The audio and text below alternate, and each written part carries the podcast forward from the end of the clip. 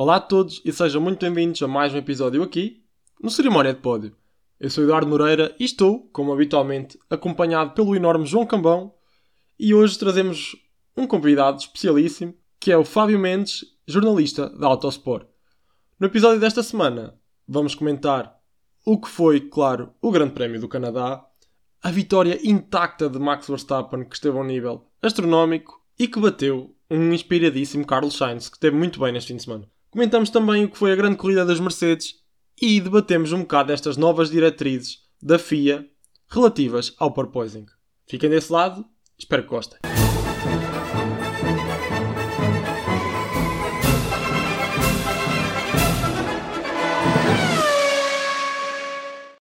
Olá e sejam bem-vindos a mais um Cerimónia de Pódio. Eu sou o João Cambão e estou aqui com o Eduardo Moreira, como habitualmente, e hoje temos aqui um convidado, Fábio Mendes, jornalista do Autosport. E vamos começar já por aí, Fábio. Boa noite e bem-vindo. E queria perguntar como é que começou a paixão pelos automóveis e como é que se chega ao Autosport, ou qual é que foi o caminho neste caso? Olá a todos. Uh, antes de mais, obrigado pelo vosso convite. Uh, fico muito contente por, uh, por ser convidado, porque acho que muita da paixão que da Fórmula 1 e do automobilismo se vive graças a podcasts como este e a projetos como este. Aliás, eu próprio cheguei onde cheguei graças a um projeto como, como semelhante ao vosso. Isto começa, começa em 2013. Um, aliás, a paixão do, dos carros vem desde miúdo. Uh, brincar com os carrinhos e desde pequeno ver a, ver a Fórmula 1 ao domingo e ver o, aquele carro branco e vermelho com o capacete amarelo. Desde aí que, que, que, a paixão foi sempre crescendo. Admito que houve uma altura que, que houve ali a, a paixão estagnou um bocadinho. Aqueles anos de domínio da Ferrari se calhar fizeram um bocado mal e eu afastei-me um bocado, mas depois voltei. E em 2013, eh, foi em 2013 que eu e um grupo de amigos um, resolvemos e fizemos um blog, na altura chamado Chicane Motores, uh, e começamos aos poucos, fomos escrevendo algumas coisas, íamos seguindo algumas categorias, fomos fazendo aquilo à base da paixão, não recebíamos, recebíamos zero por aquilo, era só mesmo uh, estarmos ali, trocarmos ideias, expormos no papel Felizmente eu tive, tive a sorte de vir para uma cidade que, que uma vez por ano se transforma num circuito, que é Vila Real, que também ajudou muito neste processo. Eh, Isto aí é chegar na edição do circuito. Sim, sim, e, e, é a melhor altura do ano para estar aqui em Vila Real. Um, mas inicialmente foi tudo muito foi tudo muito espontâneo, não havia plano nenhum, havia, havia vontade de querer passar esta paixão e uh, sem qualquer plano chegarmos mais longe. Obviamente, depois, quando, e vocês sabem perfeitamente disso, uma vez que se entra neste mundo, há vontade de querer fazer melhor, há vontade de. Ouve-se, no vosso caso, ouvem-se outros podcasts e tiram-se ideias, no nosso caso, íamos vendo outros blogs, íamos tentando tirar ideias e queríamos melhorar. Até que há, já há algum tempo, já vai para aí, se calhar, 4 anos, 4, 5 anos, surgiu a hipótese de, de fazer alguns trabalhos para o Autosport e fui colaborando com o Autosport durante esse, durante esse tempo todo, até que surgiu a oportunidade de ser jornalista a tempo inteiro e uh, de um momento para o outro vejo-me quase, quase não, é, é real, a realizar o sonho de trabalhar no motorsport, trabalhar naquilo que eu gosto e, uh, e ao mesmo tempo representar uma marca que é o Autosport, que é, é, é uma marca incontornável em Portugal, são 40 anos a, a falar do desporto motorizado, passaram por lá grandes nomes do, do jornalismo nacional que, que eu só posso sonhar em igualar um dia, mas há, há montes de pessoas que, que, neste momento são reverenciadas no mundo do, da comunicação do, do motorsport que passaram por lá. Por isso, para mim, é um privilégio tremendo estar, estar no motorsport e, porque isto, no fundo, a minha ideia era só esta: era, ok, qual é a, forma mais barata de, de ir ver corridas? É trabalhando no meio. Foi Exato. a minha única ideia. o que, é, o que é, é, que é enganador, porque quem quer ver corridas não pode trabalhar no motorsport, tem que estar nas bancadas, porque se quiser ver corridas, estando a trabalhar lá, é muito é difícil. Antes de mais, olá João, olá Fábio. Eh, eu tinha aqui uma questãozinha. Como é que resiste um jornal impresso Faça aos news media, eu sei que o Autosport também tem a página digital, como é óbvio, mas no mundo digital a informação é sempre mais rápida, para não dizer na hora. Uh, e a maior parte das vezes é, é, gratuita. Como é, que, como é que isso funciona? Uh, funciona porque o Autosport tem uma base de, de leitores muito fiel ainda ao papel. O papel ainda vai fazendo sentido porque, primeiro, porque é a única publicação da especialidade e apesar do, do multimédia estar cada vez mais forte e bem, e o Autosport tem feito esse esforço para se modernizar e, e, o site obviamente que é a prova disso e faz o acompanhamento dia a dia, hora a hora do que se vai passando o jornal tornou-se uma espécie de, de, compilação do melhor que se fez uh, não que seja literalmente isso, o que se faz é um trabalho específico para o jornal que é depois mostrado ao, aos leitores, mas é no fundo há aqui uma, uma dicotomia interessante que é a parte da modernidade que é o digital que está disponível imediatamente e ao mesmo tempo a parte ainda tradicional, que é o papel, que, que, ainda vai fazendo sentido e obviamente que não posso esconder que é motivo de orgulho quando se vê o Autosport na, nas bancas e saber que está lá agora um bocado do meu trabalho, sendo que eu tenho muitas Autosport, muitos Autosport comprado, ainda lá guardado em casa em, em várias caixas. Mas é obviamente que é, que é um mundo difícil neste momento, mas acho que, que temos conseguido arranjar aqui um equilíbrio interessante que permita aos mais tradicionalistas terem informação e uh, usando ao mesmo tempo a parte multimédia, que, que é também muito importante, aliás, fundamental nos dias de hoje. Sim. E o mercado português também não ajuda, porque é sempre complicado enviar jornalistas ao local, fazer. É complicado, tendo em conta o nosso mercado. Sim, é, obviamente que. Obviamente que eu ouvindo histórias de como era no passado e como é agora, uh, é diferente. Mas acima de tudo aquilo que nos interessa é fazer o melhor trabalho possível. E é isso que vamos tentando fazer, fazer no dia a dia. Obviamente que, que há limitações e que essas limitações não, não são apenas do autosport, fazem parte, de, são limitações do, do, dos mídias em geral, mas creio que, que temos conseguido pelo menos manter o nome do autosport eh, lá alto e queremos continuar a manter isso chegar, chegando onde chegamos. Eh, há alturas em que podemos estar presencialmente, outras se calhar nem por isso, mas vamos sempre tentando fazer o nosso trabalho o melhor que podemos. Claro. Uh, obrigado por nos teres contado um bocado do, do, teu percurso. É importante para pessoas. Nada. Eu, por exemplo, estou no ramo do jornalismo também. É mesmo muito importante e gosto muito de ouvir eh, esse percurso porque é o, é o rumo que eu quero seguir também. É, acima, de tudo, acima de tudo, e só para terminar, acho que, que o mais importante, uh, além da formação, obviamente que é importante, mas o que interessa mesmo é, é a paixão e é, é, tentar encontrar os contactos. Porque a minha, formação, a minha base de formação não tem nada a ver com o jornalismo, um, mas se, se fazes alguma coisa com gosto e se, se apostas naquilo a, a 100%, uh, vais conhecer alguém e esse alguém vai conhecer outra pessoa, o nome vai passando. O que interessa é que vais, vais te mostrando, vais-te mostrando um trabalho com qualidade, obviamente, e uh, às vezes pode demorar, não é, não, não é um percurso, percurso nem sempre é fácil de fazer, mas acredita que hum, se tiveres vontade de lá chegar, uh, a coisa pode se dar. Agora é preciso um bocado de paciência, um bocado de perseverança e acima de tudo fazer as coisas com paixão, porque se fizeres com paixão mesmo num dia em que, em que te apeteça menos, vais continuar a fazer, vais continuar a, a escrever sobre o assunto, até que um dia surja a tua oportunidade, depois tens que, tens que agarrar. Claro. E é essa mesma paixão que, no, que nos move, a mim e ao João também, e portanto acho que podemos seguir aqui para, para a análise do, do Grande Prémio em si. Foi um Grande Prémio muito animado, acho eu. Finalmente, depois da, da, da passada corrida de Baku, uh, foi bom ter de, de volta ao Canadá, ao calendário da Fórmula 1 e é como nós dizemos, o circuito de Villeneuve não, não desilude. E foi mais uma boa corrida. O Max dominou uh, por completo. Acho que nunca de nós, de, de nós pensou que ele poderia uh, vir a perder aquele, aquele GP desde o primeiro momento da, da, da Q1, porque o Max foi imparável todo o fim de semana. Qual é, é a tua opinião, João?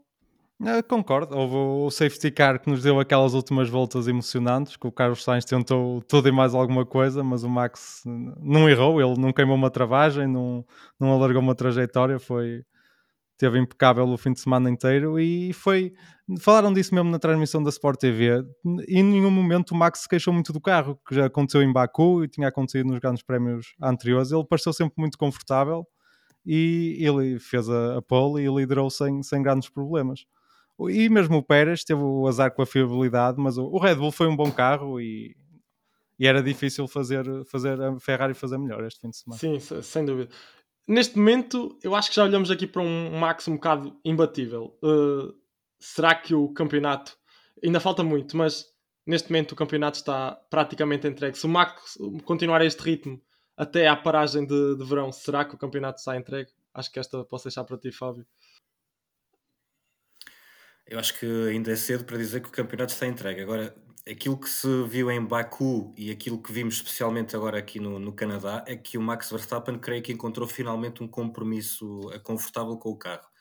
Uh, curiosamente, uh, no, numa das entrevistas antes do fim de semana de Baku, ele disse que, um, que ainda não tinha encontrado o compromisso ideal com o carro. O Max Verstappen gosta de um carro com uma frente muito positiva e depois, de, digamos, dizendo de forma muito simples, a traseira ele lá lida. Ele trata dela como, como, como só ele consegue.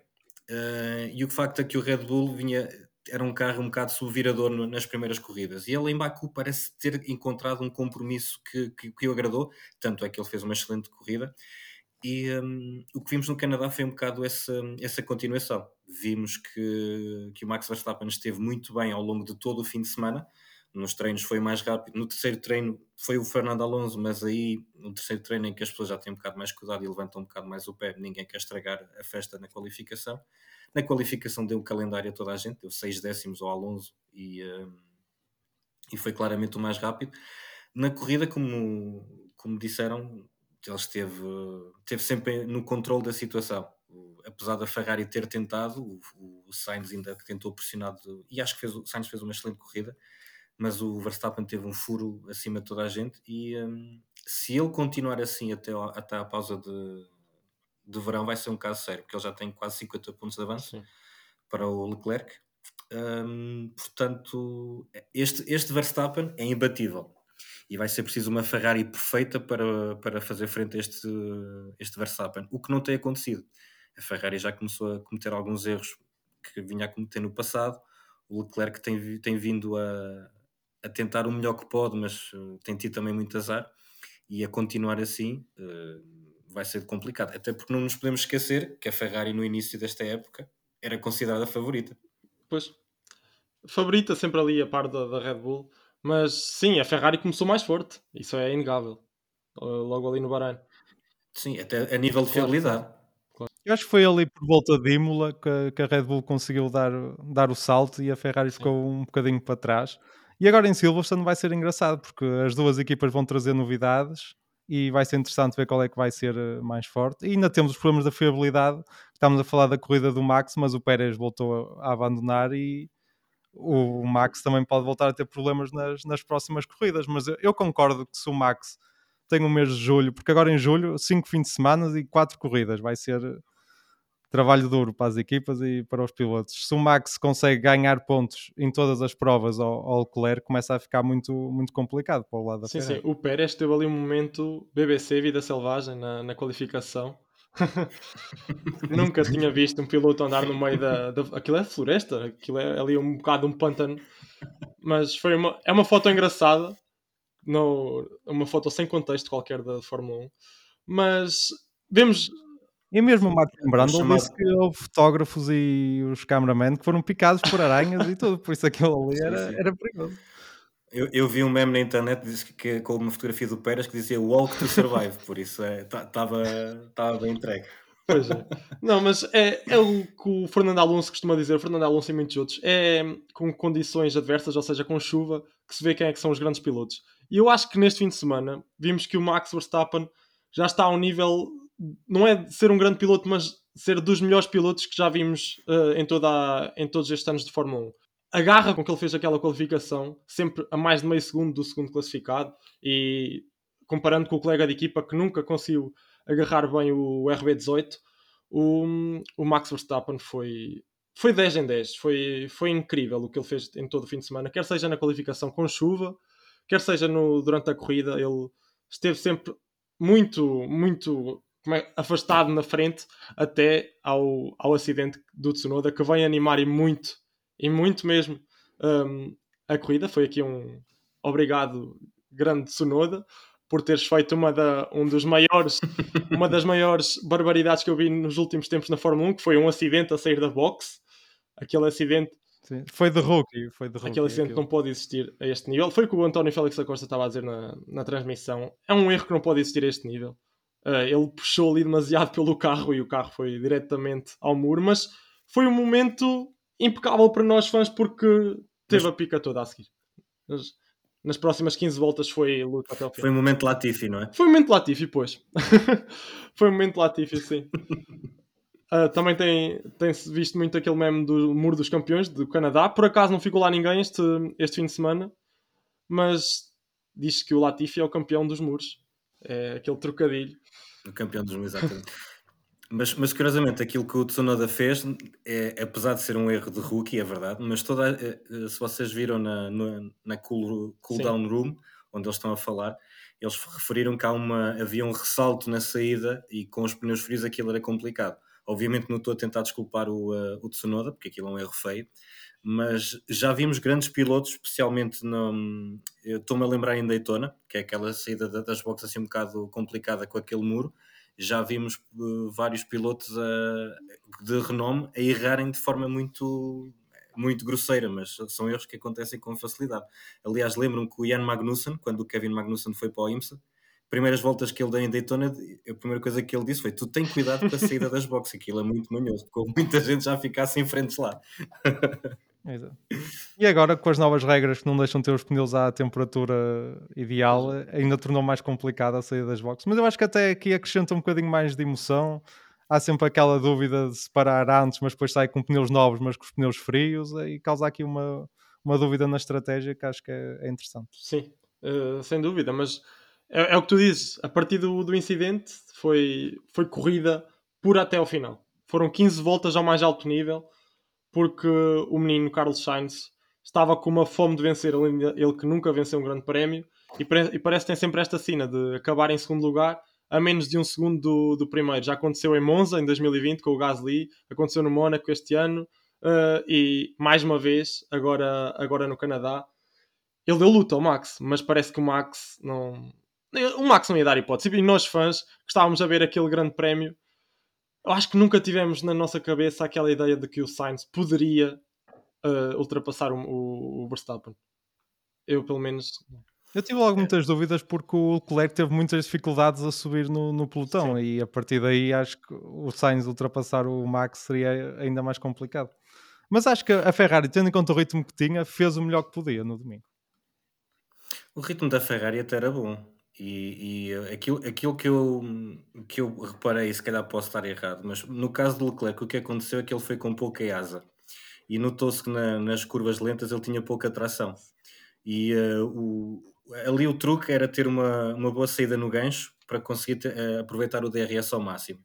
E o Leclerc viu-se viu apanhado num, num comboio DRS e nunca conseguiu chegar à frente o suficiente. Aconteceu também um pouco isso com, com o Carlos Sainz. E, e, é curioso, até porque a Ferrari era conhecida por ser boa em curvas lentas. Mas neste, neste, neste Grande Prémio fiquei, fiquei ali com, com a sensação que a nível de tração faltou alguma coisa.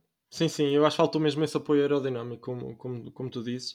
Porque se formos a ver, as ultrapassagens mais notáveis do Leclerc são em, em zonas que nem, que nem há o, DR, o DRS. Uh, por exemplo, aquelas duas ultrapassagens ao Alpine, ou Alonso e ao Ocon, que são exatamente em cima do gancho, não são depois do gancho, não são na reta de DRS, são ali. É na travagem. Sim, ultrapassagens mesmo à, à kamikaze, foi, foi mesmo. Pronto, na garra. Uh, porque ele via-se que ele não tinha, não tinha essa aceleração que, que ele precisava. Por exemplo, ele quando se apanhou nesse comboio DRS, ele estava, estava a tentar ultrapassar o. Acho que era o Bottas que ia à frente e via-se precisamente que o Bottas na, na primeira zona da, da reta, na, nessa zona onde é preciso muita, muito apoio aerodinâmico, o Bottas ganhava-lhe o tempo que depois, pronto, o Leclerc não, não conseguia reverter para, para, para apanhar. Foi, foi. E ele, teve, ele depois melhorou muito, foi com o, no segundo stint, quando ele coloca médios, foi então aí que ele começou a fazer aquelas ultrapassagens mais em, na travagem, mais, no, mais a forçar, mais no braço, e foi isso que realmente fez a tarde do, uh, do, do Leclerc porque ele com pneus duros foi, foi o andamento da Ferrari era bom, mas não era suficiente para conseguir ultrapassagem. Mas com médias, com o, diferenci com, com o diferencial de, de, tempos dos pneus para os outros, aí sim, depois a tarde melhorou, por isso é que ele consegue ir buscar o quinto lugar, mas muito graças ao, ao último stint com médios e graças também, obviamente, ao, ao safety car que, que ajudou ali um bocadinho. É, é verdade, é verdade. E ele ficou, foi ainda aquém do, do objetivo. O objetivo do Leclerc era o quarto lugar, ele queria acabar no top 4. Ficou um lugar aquém, mas eu acho que este fim de semana era muito. Eu, com o Leclerc a partir de 19, era muito difícil apanhar qualquer que seja do, dos pilotos Mercedes, da, da, Mercedes. Este fim de semana tivemos um Hamilton de volta ao pódio, passado 8 corridas. Um Hamilton ao mais alto nível. Que saudades que tínhamos deste Hamilton. Uh, pelo menos já, já estava com saudades de voltar a ver o Hamilton no pódio. E ali, logo lado a lado com o Verstappen, tem outro gostinho, sou, sou franco. Uh, para voltar a reviver aqueles tempos do ano passado foram foi, foi das melhores épocas de sempre um, e, e, o Russell, que também tinha o trabalho bem definido, que era ajudar o Hamilton a conseguir o pódio e a ser o, o ministro britânico da defesa do, do Lewis. Porque eu acho que era, era esse mesmo o objetivo do, do, do, Russell, era ajudar o Hamilton a, a, a conquistar esse pódio e pronto, ia a conseguir o, o quarto lugar. Por acaso foi, e eu queria vos fazer uma pergunta: foi é, o, o, o, Russell, obviamente, que, que serviu ali um bocado de, de backup para o, para o Hamilton, mas eu acho que o problema do Russell foi no sábado. Um, aquela ideia de ir com slicks com aquela pista realmente não, para mim não fez sentido nenhum. Eu já agora também gostava de saber a vossa opinião, mas o, o que arruinou o fim de semana ao Russell foi aquela ideia. Foi muito é, ser corajoso é bonito, mas é preciso saber onde e quando e acho que ali foi uma decisão um bocado temerária. Não sei qual é a vossa opinião.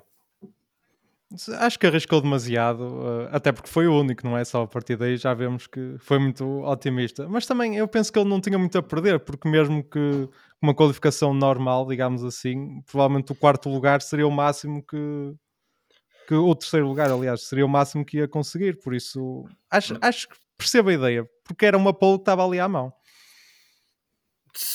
a pole era difícil, porque logo, logo, logo a, a curva 1, a 2, aliás, a 2 e a 3 estavam muito molhadas.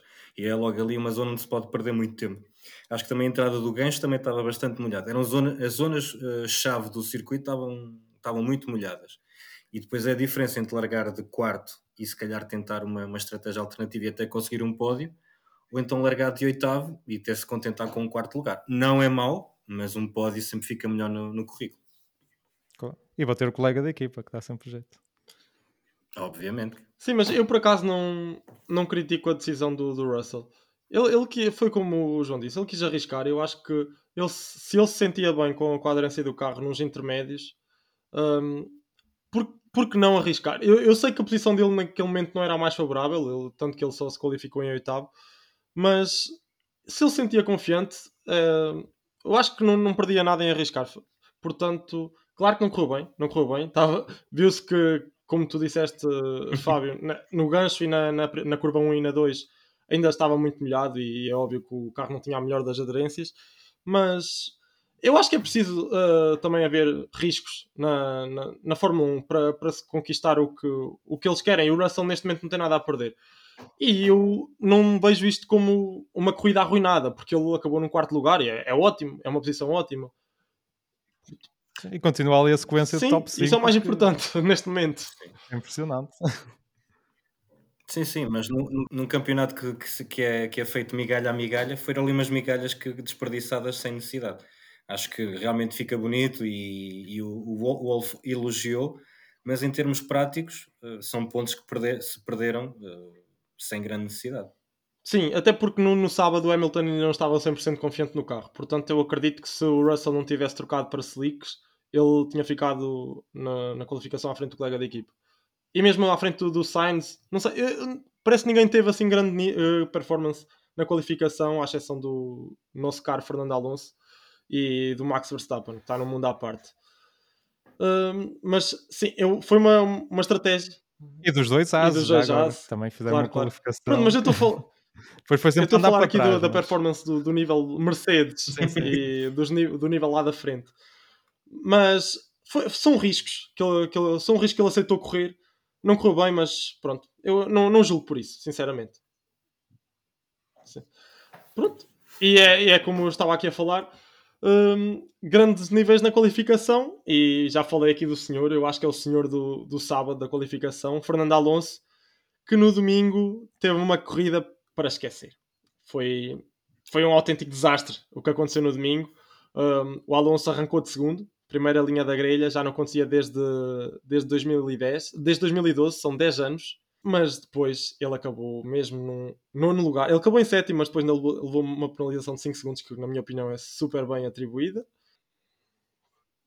Sim, acho que é consensual, mas podemos perguntar, mas Fábio, mas acho que sim. Não, é, é vendo, vendo o onboard do Bottas, aquilo realmente tem que levar penalização. Porque aquilo já, já, já foi tempo de fazer aquilo e não ser penalizado. Não, não, não havia hipótese. Mas, mas o Alonso realmente faz. Tem, tem mais pois uma vez azar e por isso é que ele estava tão frustrado no final, porque ele uh, já não é a primeira nem a segunda vez que ele mostra grande ritmo na, nos treinos e na qualificação nem tanto, mas nos treinos é sempre do, dos mais rápidos. Mas depois na corrida, desta vez foi uma fuga de ar que, que o impediu de, de lutar até ao fim. Realmente acho que a, que a Alpine vai ter que encontrar onde é que está o gato preto no, gato, no carro do Alonso, porque aquele talento todo é, está a desperdiçar pontos de forma quase inacreditável. Sim, e para além do problema, a estratégia em si não, não foi muito, muito famosa. É verdade que ele teve algum azar com a posição que, para entrar nas boxes, com o Virtual Safety Car, mas mesmo assim acho que podiam ter aproveitado, porque ele acaba por parar depois do, do Safety Car, perde o tempo total da paragem e não, não foi uma boa estratégia. Sim, a estratégia não foi boa. Sim, tens toda a razão tens toda a razão. Ele ali no segundo, acho que foi no segundo Virtual Safety Car que ele ficou ali um bocado entalado, ele uh, não conseguiu entrar, mas depois a equipa não, não. Eu acho que a equipa foi pouco ambiciosa. E a equipa esteve logo a pensar onde é que está o Hamilton, começaram logo a fazer contas para, para, para segurar a Mercedes. E uh, se têm feito uma corrida um pouco mais ambiciosa, se calhar tinham tomado decisões mais favoráveis para o Alonso uh, acabar um pouco mais à frente. Poderia ser mais arriscado, é certo, mas acho que os pontos eram só se ficariam fora dos pontos se houvesse uma hecatombe ou se algo corresse muito mal. Por isso era, era fim de semana para arriscarem um bocadinho mais. Sim, sim, eu também, também concordo com vocês. Eu acho que a estratégia foi muito má. Parece que mesmo a Alpine não teve, não teve essa pujança de, de acreditar que o Alonso conseguia fazer mais. E, sim, eu, eu lembro-me de ter uma, uma sondagem no, na página do, do Curva 4. E, pronto, será que o Alonso vai ao pódio? E mais de 75% das pessoas diziam que sim, que o Alonso ia ao pódio. Eu, eu sempre tive as minhas dúvidas. Isso é mais vontade de o ver no pódio do que acreditar que ele vai sim, ao sim. pódio. Sim, eu, eu sei que o Mercedes ainda está um, um passo à frente do Alpine. É, isso eu acho que é inegável. E não havendo estes novos regulamentos, estes novos regulamentos que acho que podemos falar agora aqui um bocadinho, um, estes novos regulamentos ainda não estando ativos, a Mercedes ia ser sempre mais forte do que, do que a Alpine e o Hamilton é um piloto com, com experiência e eu acho que esse pódio ia sempre cair mais para os lados do, do Hamilton Portanto, foi uma corrida para esquecer para o Alonso, mas foi um, uma qualificação para mais tarde recordar e pode ser que lhe dê outra pujança no futuro para, para, alcançar resultados, porque ele de facto este ano não tem tido grandes resultados. O Ocon acho que vai com o dobro dos pontos dele. O Ocon tem feito uma grande época, vá. uma época pelo menos a um bom nível. E voltou a ter uma corrida muito tranquila e, e acabou em sexto, três lugares à frente do Alonso. mas nós podemos falar aqui um bocado dos novos regulamentos que vieram aqui um bocado à conversa. Qual é, é a vossa opinião sobre estes novos regulamentos? São justos? Não são justos? uh, são importantes para o, que, para o que resta da época. Sim, uh, é assim, teoricamente eu gosto da ideia, porque acho que acaba por não prejudicar quem fez um bom trabalho, quem conseguiu evitar o porpoising acaba por, teoricamente, acho que não vai ser penalizado, porque se o carro cumpre os limites estabelecidos, que, que não estão estabelecidos, aliás, que vão ser, supostamente, ninguém sabe bem quando, mas está tudo um bocadinho no ar, mas acho que acaba por não prejudicar quem fez um bom trabalho, que era o mais importante com, com estas regras e acaba por, por proteger os pilotos, que acho que é algo muito importante, porque vimos em Baku que chegou a um, a um ponto que já, já estava para lá do, do aceitável e as equipas vão sempre pôr o, a velocidade do carro à frente da saúde dos pilotos e mesmo os próprios pilotos querem ter um carro rápido. As costas, depois logo, logo se vê como é que, como é que se resolve, mas acho que a ideia é boa. Na prática, quando vemos o Toto Wolff, o Christian Horner, todos a dizer que vai ser um bocadinho difícil controlar e estabelecer os limites, estou um bocadinho preocupado como é que vai funcionar na Sim, prática. Um, como é que eu tenho a dizer? Eu acho bem eles, ter, obviamente, terem. Como é que terem mão neste, neste assunto que é o porpoising, obviamente que, que não ajuda à saúde dos pilotos. muito pelo contrário. Um, mas nós tivemos este debate no, no episódio passado. Tu disseste que esta época ainda íamos ter um novo regulamento que ia contradizer este, este purposing excessivo, obviamente. E eu disse que não acreditava muito nisso. Parece que logo, quatro dias depois, eles fizeram lá o comunicadozinho deles. Mas eu sinceramente ainda tenho as, as minhas dúvidas de que este novo regulamento vá se como é que eu dizer, vá ser ativo, ou seja, vá ser de facto uh, utilizado ainda este ano, porque eles, eu, na minha opinião, eles emitiram aqui um comunicado para não dizer que estão de, de olhos fechados em relação a tudo o que está a acontecer. Eles estão a zelar pela saúde dos pilotos, eles querem, querem zelar por isso mesmo. Um, mas eles não sabem como é que há contrariar este efeito do purposing, porque parece-me que ali o primeiro ponto é um bocado de, de palha, sinceramente, porque só vêm dizer o, o, óbvio. Claro que falam ali no novo design do, dos planks e do, do skid. Para quem não sabe, o skid é aquela parte de baixo do carro de metal que normalmente faz aquela faísca enorme. Um, mas depois dizem que estão ainda à procura de uma fórmula matemática para hum, contrariar todo este efeito. E eu não sei, sinceramente, em que momento do ano é que vamos poder ver este, este regulamento uh, no ar. Porque, sinceramente, a mim não veio trazer muito. E a Mercedes certamente que não gostou. Eles queriam um novo regulamento, mas certamente que isso lhes saiu totalmente ao lado, porque a Mercedes é uma das equipas que mais vai ser prejudicada com isto. Mas, Fábio, também queres dar aqui a tua opinião? Eu acho, que, eu acho que, primeiro, salientar que é, não é muito frequente vermos a FIA ser tão célere a tomar uma decisão. Aliás, não é uma decisão, tomar uma atitude. Uh, eu também fiquei surpreendido quando, se, quando vi a nova diretiva técnica a ser publicada. Um, o primeiro ponto, como tu dizes, parece um bocado dúbio, mas eu entendo qual é, qual é a ideia. No fundo, é encontrar uma fórmula matemática que permita julgar o que é que é um proposing excessivo ou não. Porque se formos a ver, e, e é se calhar no fundo aquilo que o João estava a dizer, é tentar arranjar uma solução que não prejudique quem fez um mau trabalho.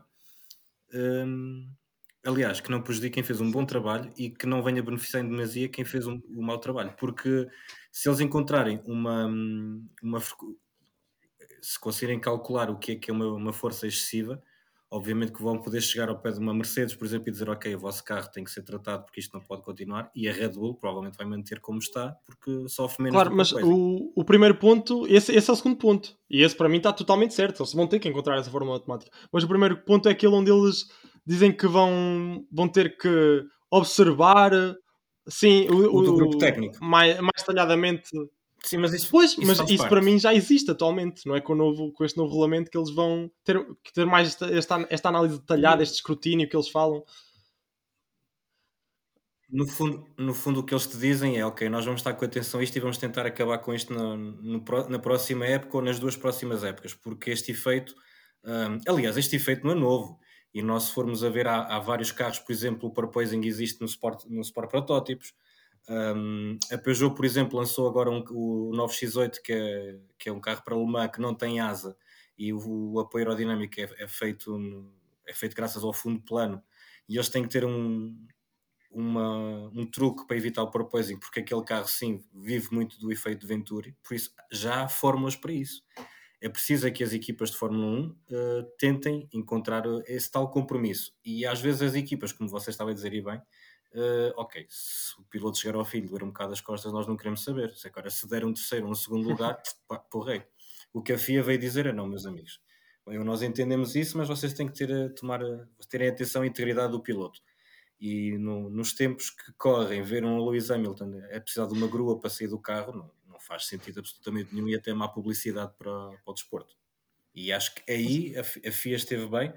Obviamente que ainda vão tentar encontrar alguma coisa e aquilo vai ser arma de arremesso político, até porque há a questão do limite orçamental e vai haver equipas a querer eh, colocar isso no jogo.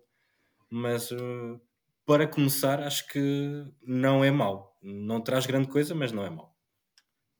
Mas eu acho que acima de tudo o mais importante é mesmo alterar as regras para o próximo ano, porque aí acho que é mesmo possível, seja a nível de suspensões, acho que é possível, porque está tudo limitado, vários sistemas foram usados no passado, até o Freak, que, a Mercedes usava para manter o carro mais estável, todos esses sistemas foram, foram banidos ao longo dos anos e acho que aí é, é muito mais fácil tomar medidas concretas para, para o próximo ano. Este ano vão tentar limitar, mas vai ser complicado. Mas é preciso ter cuidado com os precedentes depois, é porque se, se, se abres uma porta e dizes, ok, então podemos ter, eh, permitir aqui uma, uma espécie de suspensão ativa porque, porque vai dar jeito neste caso. E depois se, acontece, se há outro item qualquer e é preciso abrir nova, novo precedente, depois a, a fatura vai aumentando e depois em vez de um orçamento de 140 milhões, já estamos a olhar para orçamentos de 160, 180 e aquele princípio da Fórmula 1 sustentável que tem agradado aos investidores começa a diluir-se um bocado. Por isso, tanto a, a, Fórmula 1 como a FIA têm agora aqui um, um tem que ter um, um jogo de cintura muito muito bem pensado para evitar ao mesmo tempo que o limite orçamental seja comprometido, mas também não ao ponto de que estas situações se, sejam recorrentes.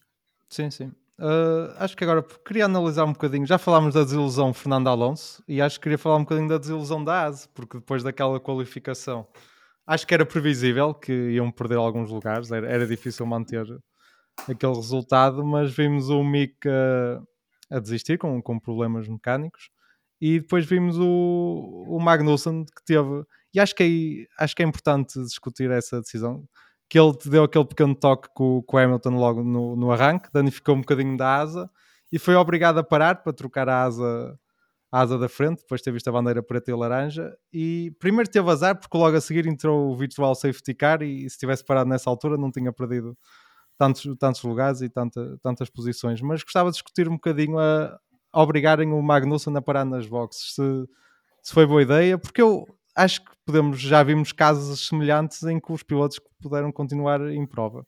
E queria perguntar, posso começar por ti, Eduardo, o que é que achas da decisão de, de obrigar o Magnussen ah, a parar? Concordo, não concordo nada. Um, não concordo porque, como é que eu ia dizer, o, os detritos que, que, ele, tá, que a asa dianteira estava a deixar na pista não eram muitos.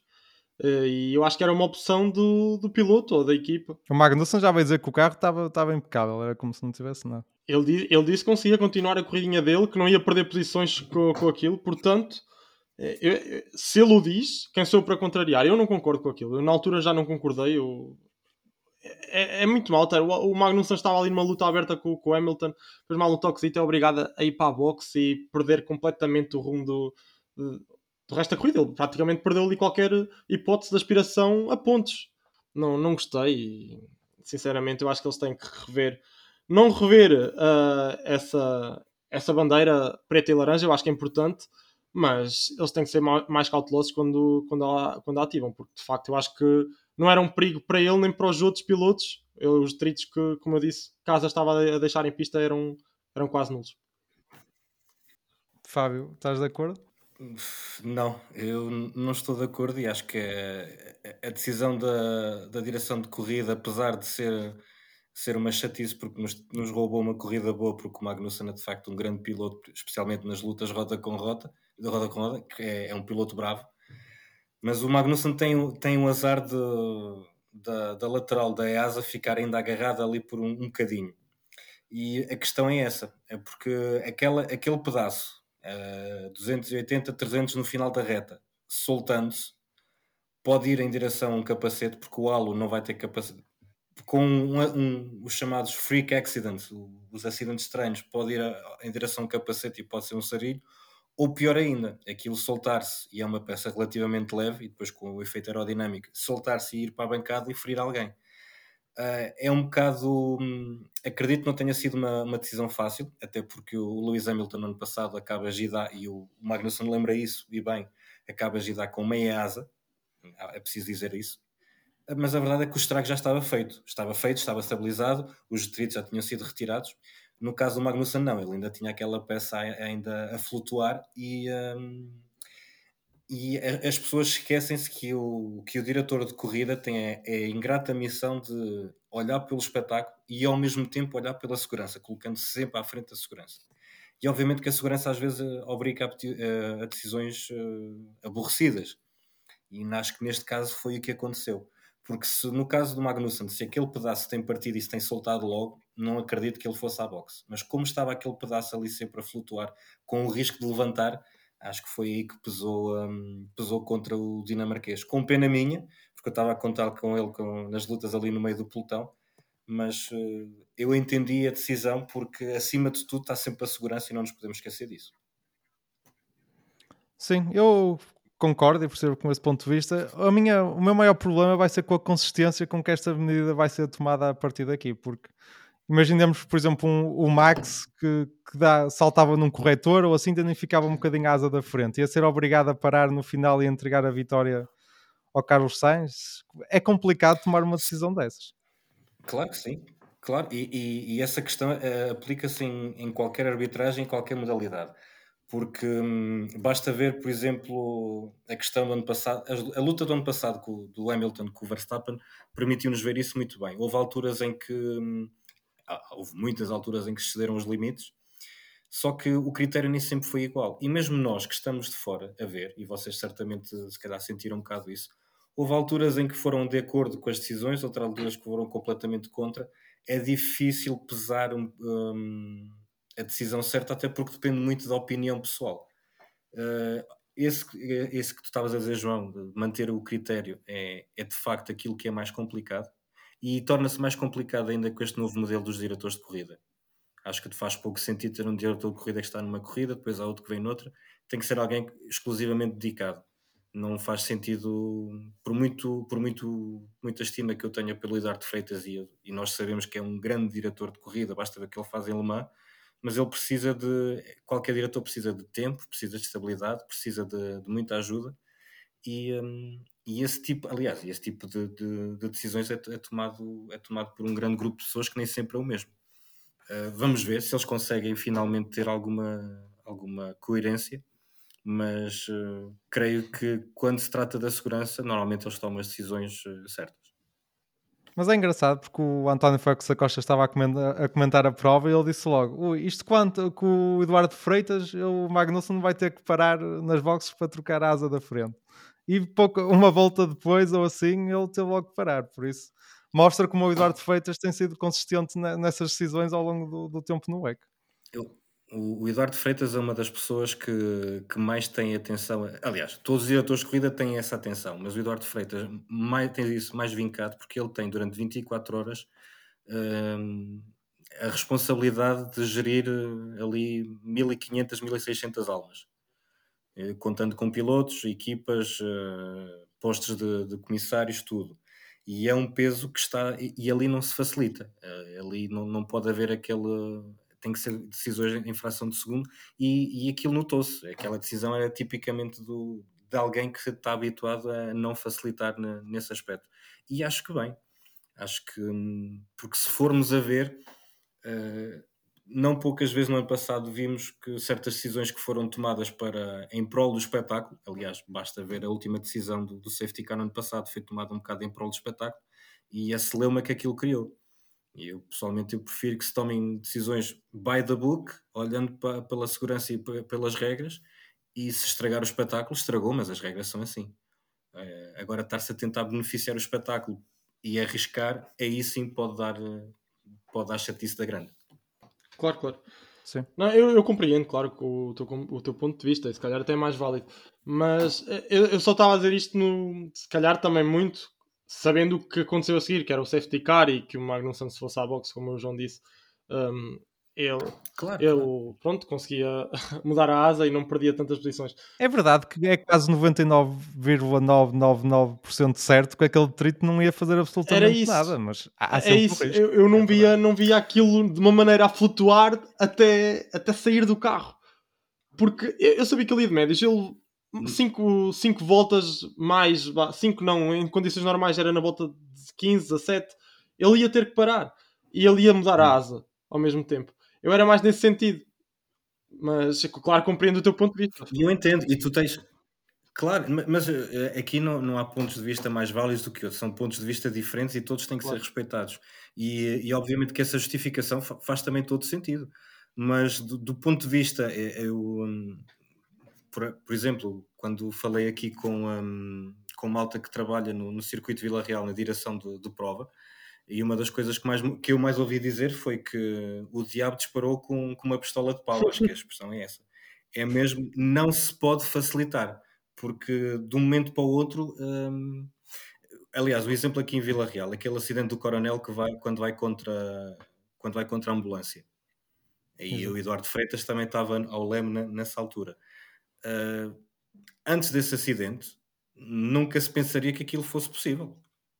E aconteceu, foi um acidente que ninguém estava à espera, um, o, a roda soltou-se e aconteceu aquilo.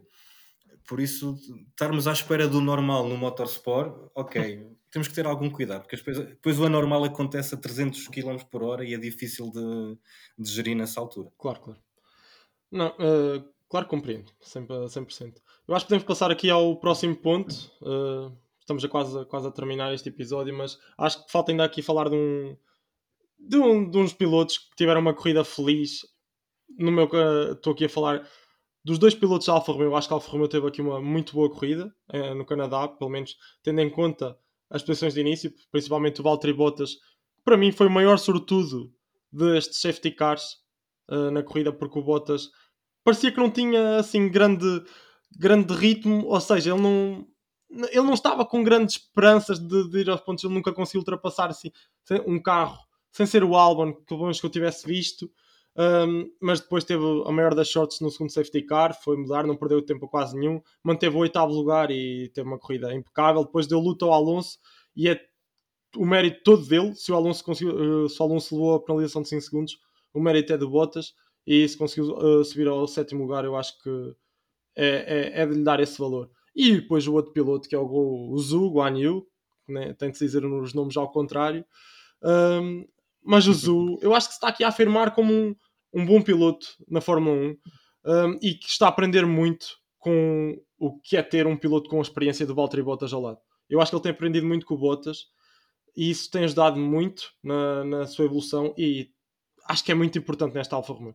Sim, sim, concordo. Acho que o, piloto chinês tem, tem estado bem. Ele tem tido muito azar, sempre com muitos problemas problemas mecânicos, mas foi, foi uma boa prova dele. Mas por outro lado, acho que o Bottas anda um bocadinho abaixo do, do que eu estava à espera. Pelo menos já em Baku andou completamente perdido, sem ritmo.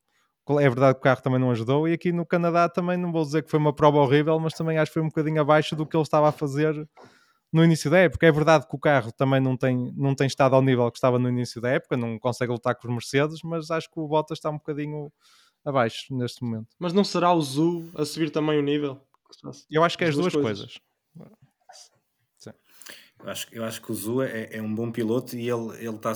Tá, aliás, sofreu no início um bocado uh, o problema de trazer o rótulo pagante, que é piloto pagante, obviamente, mas quem o seguiu na, nas competições de, de, iniciação, Fórmula 3, Fórmula 2, especialmente na Fórmula 2, percebeu que não é o piloto pagante que não percebe nada do assunto. É um piloto que, que tem qualidade.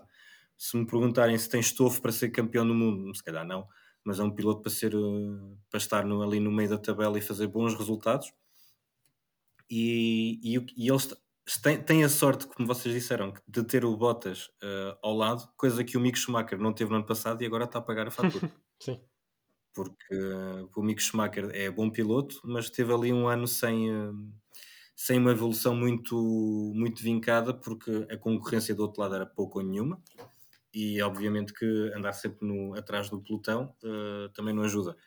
Agora, o Zul tem aqui uma, um, bom, um bom professor, porque o Bottas é um senhor piloto, apesar de. O, único problema do Bottas é se calhar a nível de mentalidade, porque a nível de talento não fica a ver nada a ninguém mas se calhar onde o Bottas perde um pouco mais é na mentalidade competitiva, na, na forma como ele consegue ou não dar a volta à, à, situação, porque aliás o próprio António Félix da Costa uma vez disse, aliás já não é a primeira nem a segunda vez que disse que, que o Bottas é, era um senhor piloto e ele sabe do que fala porque ele enfrentou algumas vezes. Um, por isso usou, está-me já em Baku tinha estado bem, teve azar com aquela, com aquela desistência e, uh, e aqui no Canadá mostrou que pode realmente fazer mais alguma coisa. A Alfa teve um. Não sei porquê, mas nos Citadinos tem-se dado um bocado mal. Não sei se é, são problemas de, de, tração também ou se há outro problema de equilíbrio, mas a Alfa Romeo tem estado um bocado mal nos Citadinos. Mas a verdade é que o carro tem muito potencial uh, e se eles resolverem o problema da fiabilidade de uma vez por todas, é carro para, para fazer algumas surpresas este ano. Sim, sim. Eu acho que aqui se pode aplicar a, a, frase Deus escreve direito por linhas tortas. Porque o Zu, de facto, teve um grande prémio muito bom no Azerbaijão e depois foi obrigado a desistir. E aqui ter um oitavo lugar, finalmente voltar aos pontos e logo com 4 pontos, não, não é coisa pouca, um, é, é, dar valor. Não é que eu seja muito católico, mas acho que esta frase aqui é, é, é relevante. Uh, eu acho que aqui para acabar o tema do, do Grande Prémio, podemos falar aqui da paragem do Lando Norris, que foi uma paragem de quantos segundos? Se algum, algum, algum de vocês sabe quanto é que foi? Muito mais do que devia, isso tenho a certeza. Eu depois cheguei a um, a um, ponto e deixei de contar que foi muito tempo. não, foi, foi horrível. Eu não sei o que é que a McLaren tinha na cabeça naquele momento. Foi uma, uma dupla paragem, mas eles deviam ter os, os pneus preparados para os dois, pelo menos. É que eles tiveram que ir à garagem buscar o, o pneu, os pneus para o homem. Ele teve lá a olhar para, para o lado, voltou para a frente. Não se passava nada e depois achei piada a, a entrevista de pós-corrida que ele deu. Um, que basicamente a, jornalista pergunta-lhe então o que é que se passou na, na pit stop? E ele responde: não havia pneus. Eu preciso de pneus para dirigir um carro, porque sem pneus não posso fazer. Um, pronto, até, até piada, mas de facto a McLaren não teve um grande prémio nada feliz, nada feliz. O Lando também não teve ao nível esperado. E o Ricardo não teve assim muito mal, mas também não foi aos pontos. Foi ultrapassado pelo Zu um, e pelo, ficou, ficou atrás do Stroll, também que é, é outra estatística que lhe cai mal. Mas eu acho que a McLaren faltou muito este fim de semana. Foi como o Lando disse, faltou-lhe praticamente tudo. Foi uh, ritmo, aderência e velocidade. É tudo o que é preciso num, num carro Fórmula 1. Sim, pior que a paragem, acho que a falta de ritmo foi o mais preocupante. E a McLaren está a ser muito, está a ser muito isto. É uma boa corrida, depois uma má corrida, se bem que agora tem sido mais má corridas do que boas, propriamente. E não esquecer que a McLaren, o Lando Norris teve problemas. O Lando Norris correu já com, com o motor em, em segunda mão, que, ele teve que, eles tiveram que trocar elementos da unidade motriz porque hum, tiveram problemas de, no sábado. E uh, segundo o que foi dito, o Lando Norris, só por causa do, da menor performance do, do motor, perdia dois décimos à volta. E dois décimos à volta é muita coisa. Ao fim de uma corrida de 70 voltas fa faz uma diferença muito grande. O pit stop é, é fraco, realmente é, foi um pit stop a lembrar os tempos da McLaren Honda do, no, na, na, primeira fase da, da, era híbrida, em que a McLaren fazia paragens de, de, de, levar as mãos à cabeça. Era, era do pior que se podia ver. Aqui voltou.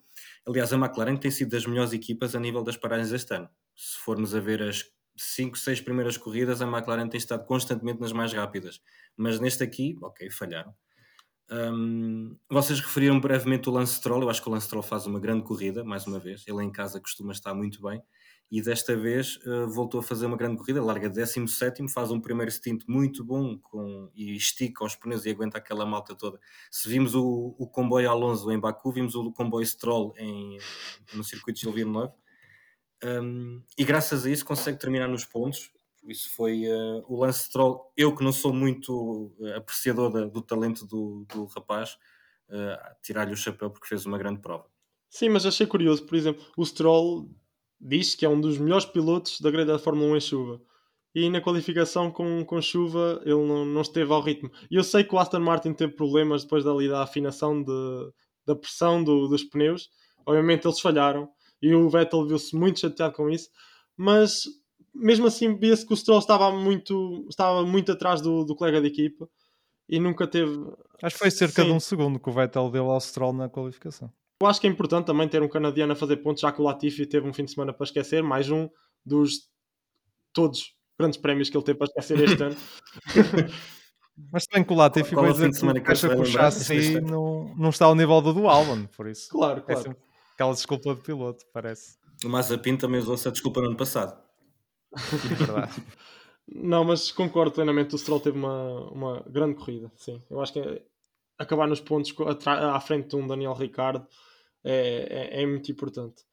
Eu acho que podemos dar aqui por terminada a análise ao Grande Prémio. Foi um Grande Prémio muito, muito porreiro. E acho que podemos meter aqui um olhinho para o que nos avizinha agora no próximo GP, que é em Silverstone. Um, um, um grande prémio que vai trazer muitas novidades um, no que toca a evoluções e se calhar no que toca à tabela, quem sabe? Porque posso já aqui falar, posso aqui já dar a entrada que a Ferrari uh, tenciona trazer muitos packages de, de, upgrades para, para Silverstone, sempre foi dito isto. E vamos lá ver se finalmente conseguem ali equilibrar o nível com a Red Bull. Agora resta saber é se a Red Bull também nos, nos traz um, boas evoluções e pronto, dá mais um salto que neste momento era uma coisa absurda. Já, se a Ferrari já não consegue apanhar o Red Bull neste momento, se eles trouxerem uma evolução de facto faz a, faça a diferença, vai ser muito complicado. Mas estou curioso para ver o que a Ferrari nos traz para Silverstone. Sim, é, estou curioso porque temos a questão do teto orçamental, porque não sabemos até que, até que grande prémio as equipas vão continuar neste ritmo de trazer novidades e acho que, que se a Red Bull, por exemplo, chega em Silverstone, domina, começa a ficar complicado, porque a Red Bull não vai trazer um, um grande upgrade nas próximas corridas. Por isso acho que se vai definir muito da época em Silverstone. É um circuito diferente dos que, estamos, dos que tivemos agora, do Baku e do, do Canadá, e estou curioso. Acho que vai ser uma boa corrida.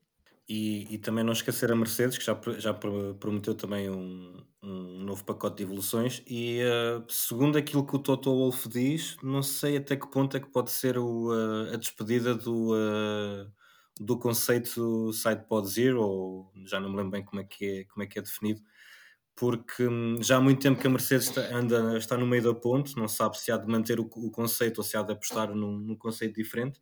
O Toto Wolff, neste fim de semana, disse que, que o, o, novo pacote podia, podia. deixou no ar que podia ser uma diferença a nível de, de abordagem de conceito. Vamos ver até que ponto. Eh, também conto que a, que a McLaren traga algum, alguns upgrades, porque até é perto de casa, por isso é normal que eles consigam trazer mais peças uh, de forma mais simples e mais barata. Uh, vai ser um pouco a imagem de Barcelona, vai ser aqui um grande prémio em que muitas equipas vão trazer upgrades e que podemos ver ou não um salto, um salto competitivo interessante que pode ser o, o mote para o resto das corridas até à paragem de, de verão. Mas obviamente que é uma pista é uma pista mítica, é uma pista muito boa, com, é um, um grande prémio que costuma ser muito animado. Um, portanto, vai ser bom ter duas semaninhas para, para, descansarmos um bocado da Fórmula 1, que eu acho que também tantas corridas seguidas não faz bem nem à modalidade nem às equipas. Mas uh, Silverstone creio que vai ser uma corrida muito boa de seguir.